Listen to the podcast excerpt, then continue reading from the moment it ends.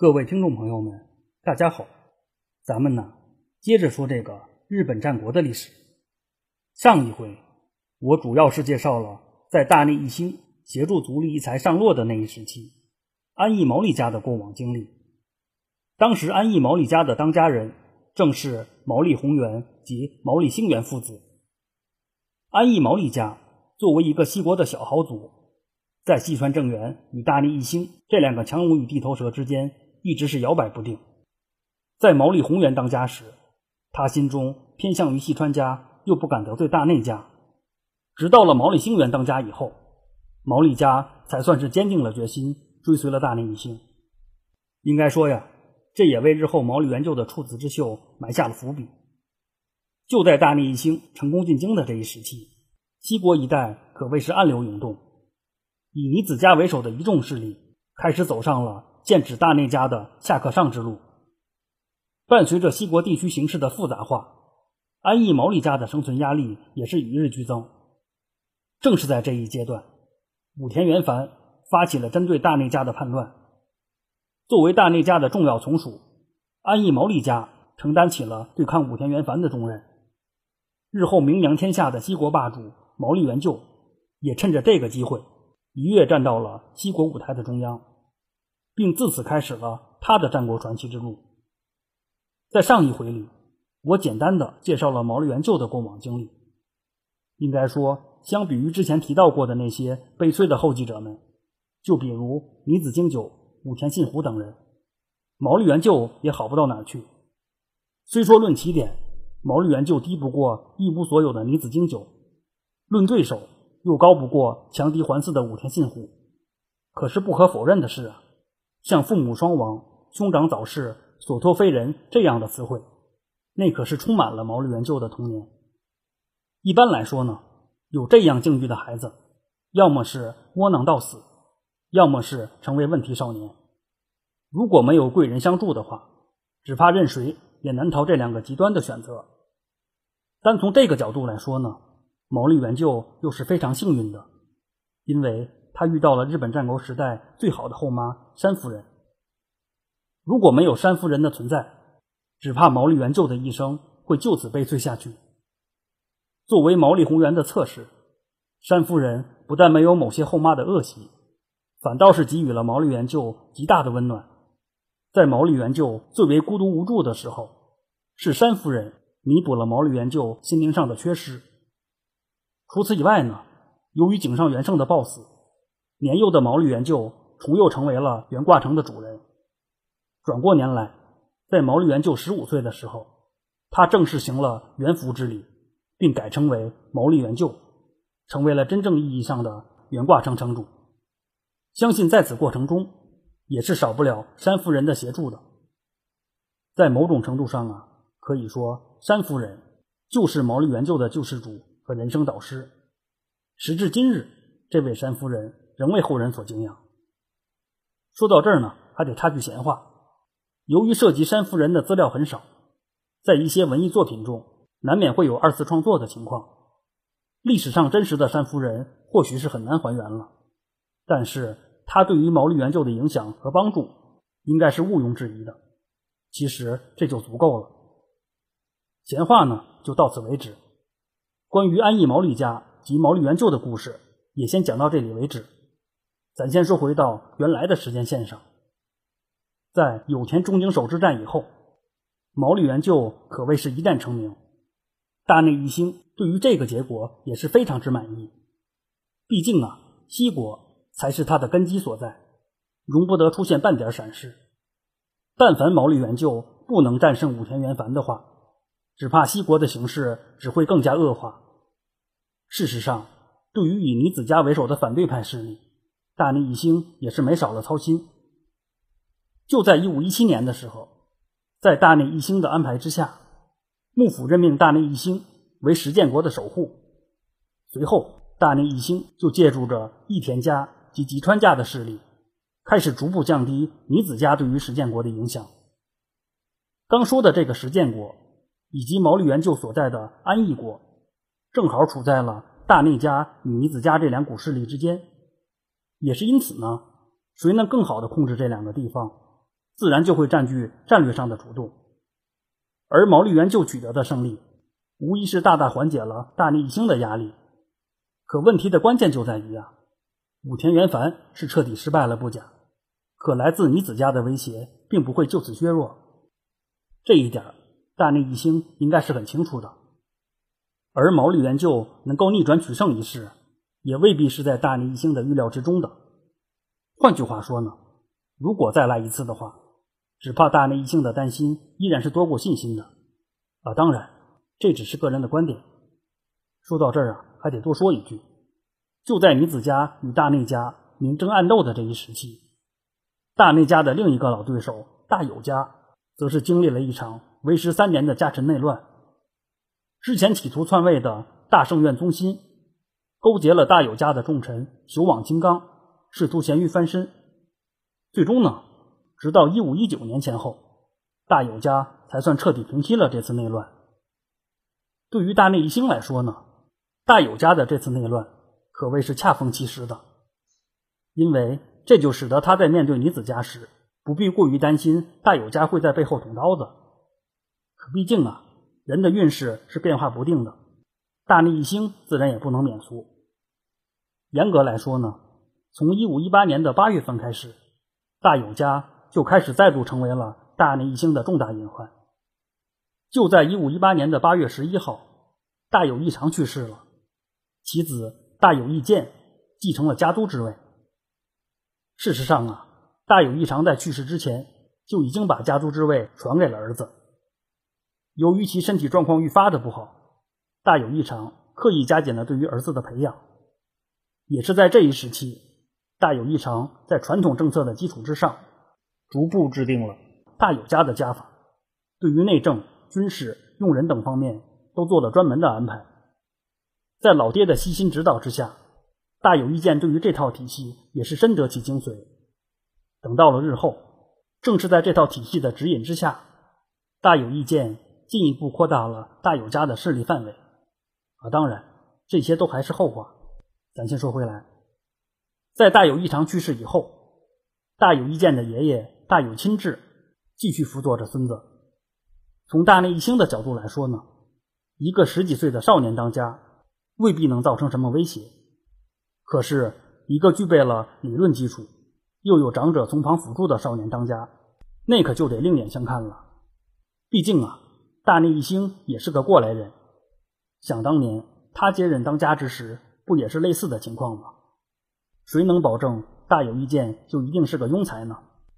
再者说了，就在此前不久，安义国的小青年毛利元就刚刚用成绩为年轻一代争了光，估计啊，这多少也会影响到大内一兴。除此以外呢，一个日渐稳定的大友家，肯定不是大内一兴想要看到的。假以时日，一旦时机成熟，尼子家和大友家来个前后夹攻，那可真够大内一兴喝一壶的了。在这唯一需要强调的是啊，这些依然是个人的观点。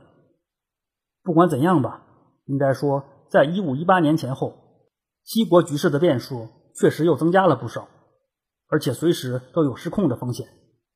也是因此呢，同在一五一八年的八月份，常年坐镇京都的大内义兴做出了一个足以影响时局的决定，那就是撤兵回国。可以说到此为止呢，大内义兴的上洛之旅就算是告一段落了。原本由大内义兴、足利义才及细川高国组成的三角政权，也算是就此瓦解了。缺了一个角的三角结构，势必是不稳定的。事实上，就在大内义兴走后不久，细川高国与独立一才就闹翻了，进而又引发了中央政权的大乱。啊，当然，这些也还是后话。咱先说回来，大内义兴离开京都回国一事，很快就引发了连锁反应。之前被打跑的细川成员势力，似乎又看到了复兴的希望。毕竟啊，在足利义才、大内义兴、细川高国这个三头政治中，说到武力担当的话，大内义兴那是当仁不让的第一刀把子。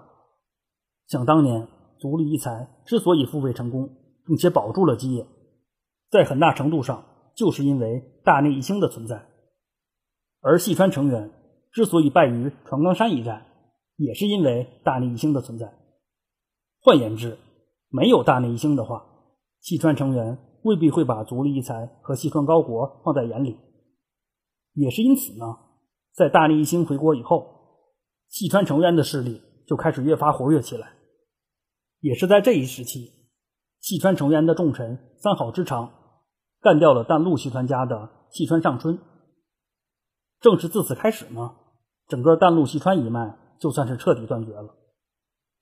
说到这儿啊，还得多说一句：想当年细川成员当权之时，淡路细川家也是鞍前马后的出力不少。只不过等到了细川高国掌权之后，淡路细川家又转头了过来。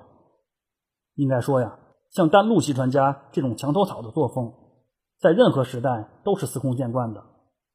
类似这样的情况，如果处理得当的话，就能拉拢人心，立威立德；可一旦处理不好，就容易激发不满，甚至是引火烧身。从事后的发展来看呢，三好之长无疑是给自己挖了个坑。具体的稍后再说。咱先说回来，细川成员及三好之长。把摄津国的田中城作为前哨阵地，意图就此反攻京都。身为幕府管领的细川高国自然不会坐视不管。一五一九年的十月份，细川高国派大将河原林正赖前往进攻田中城。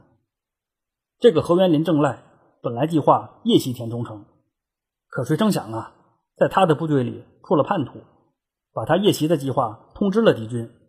也是因此呢。导致河原林正赖惨败，在不到半个月的时间里，本来处于攻势的幕府军转而陷入了被动的局面。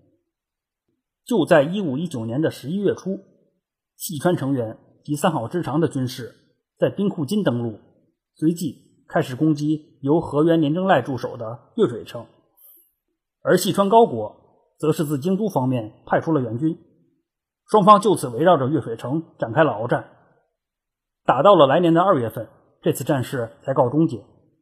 最终呢，细川成员方攻克了月水城，而细川高国的势力则是被迫撤退。过了大概十几天以后，迫于细川成员的压力，细川高国又建议足利义才也撤退到晋江国去。只不过这一次，他遭到了足利义才的拒绝。说到这儿呢，还得多说一句，前面刚说，在大内义兴走后。足利义才与细川高国的分歧开始日趋明显，而细川成员之所以敢于反攻京都，除了因为少了大内义兴这个强敌以外，还因为他在暗地里取得了足利义才的支持。也是因此呢，面对着来势汹汹的细川成员，足利义才反倒是镇定自若的。啊，咱说回来，到了一五二零年的三月中旬的时候，细川成员一方进一步扩大了优势。在这次两系川氏的内战中，田山家也再次以互殴的姿态加入到战团之中。一五二零年的三月十七号，归属于细川成员的田山义英一举战败了细川高国一方的田山直长，并拿下了对手的高屋城。过了十天之后，也就是一五二零年的三月二十七号，细川高国彻底败退，三好之长则是率军进入京都。细川成员已宣布重登细川家当家之位。可以说到此为止呢，看似一切都有了定论。然而事实却并非如此。细川高国毕竟也干了十多年的幕府官领，经过他的不断经营，像六角家这样的地方实力派，俨然成为了细川高国专属的大内一星。啊，当然，这里的大内一星是打引号的。别的不提，单从战斗力这个层面来说呢。应该说，六角家还是很拿得出手的。正是借助了六角家的支持，在一五二零年的五月初，也就是细川高国兵败逃亡一个多月以后，细川高国重又集结了近四万人的大军，开始了他的反攻京都之路。相比于细川高国的大军，此时驻守京都的三好之长手里只有四五千人可用。毕竟啊，三好之长没有毛利元就那样的智谋和胆识。也没有朝仓宗迪那样的武勇和气魄，面对着十倍于己的敌军，最终三好之长是一败涂地，而细川高国则是重新夺回了京都的控制权。说到这儿啊，还得插一句，借助着西川高国的胜利，之前战败的田山直长又从田山一英手中收复了高屋城。可以说，经过了这一番折腾之后，貌似一切又都恢复了原样。啊，当然，恢复原样的说法只适用于西川高国一方。对于幕府将军足利义才来说，他与西川高国之间的矛盾无疑是更加激化了。对于西川成员来说呢，除了战败以外，他还要面对一个更为严重的后果，那就是他将就此失去自己的得力干将三好之长。因为就在西川高国重夺京都之后，他也顺势俘虏了三好之长。按照西川高国的本意，他应该是有意要拉拢三好之长的。